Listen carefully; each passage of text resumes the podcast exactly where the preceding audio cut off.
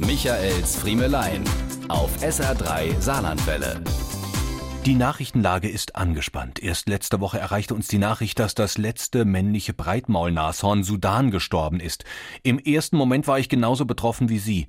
Der Schreck sitzt tief. Man weiß nicht, wie man reagieren, was man denken soll. Aber dann habe ich einfach gedacht, das letzte Mal, dass ich mit einem Breitmaulnashorn durch die Gegend gelaufen bin, ist jetzt auch schon länger her und es hat mir seither auch nicht wirklich gefehlt.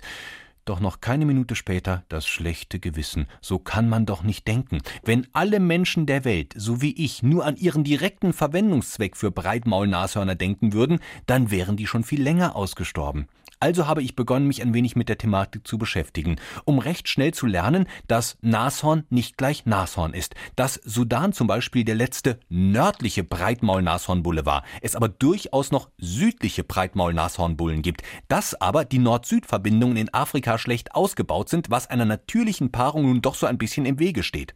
Dass es außerdem, wenn es ein Breitmaulnashorn gibt, doch auch ein Spitzmaulnashorn geben muss, was mir Google auch umgehend bestätigte, und dass diese Spitzmaul Spitzmaulnashörner natürlich viel schöner pfeifen können als ihre breitmauligen Artgenossen, was das Aussterben des Spitzmaulnashorns für viele von uns noch trauriger machen würde. Aber das wiederum ist eine ganz andere Geschichte. Diese und mehr von Michaels Friemelein gibt's auch als SR3 Podcast.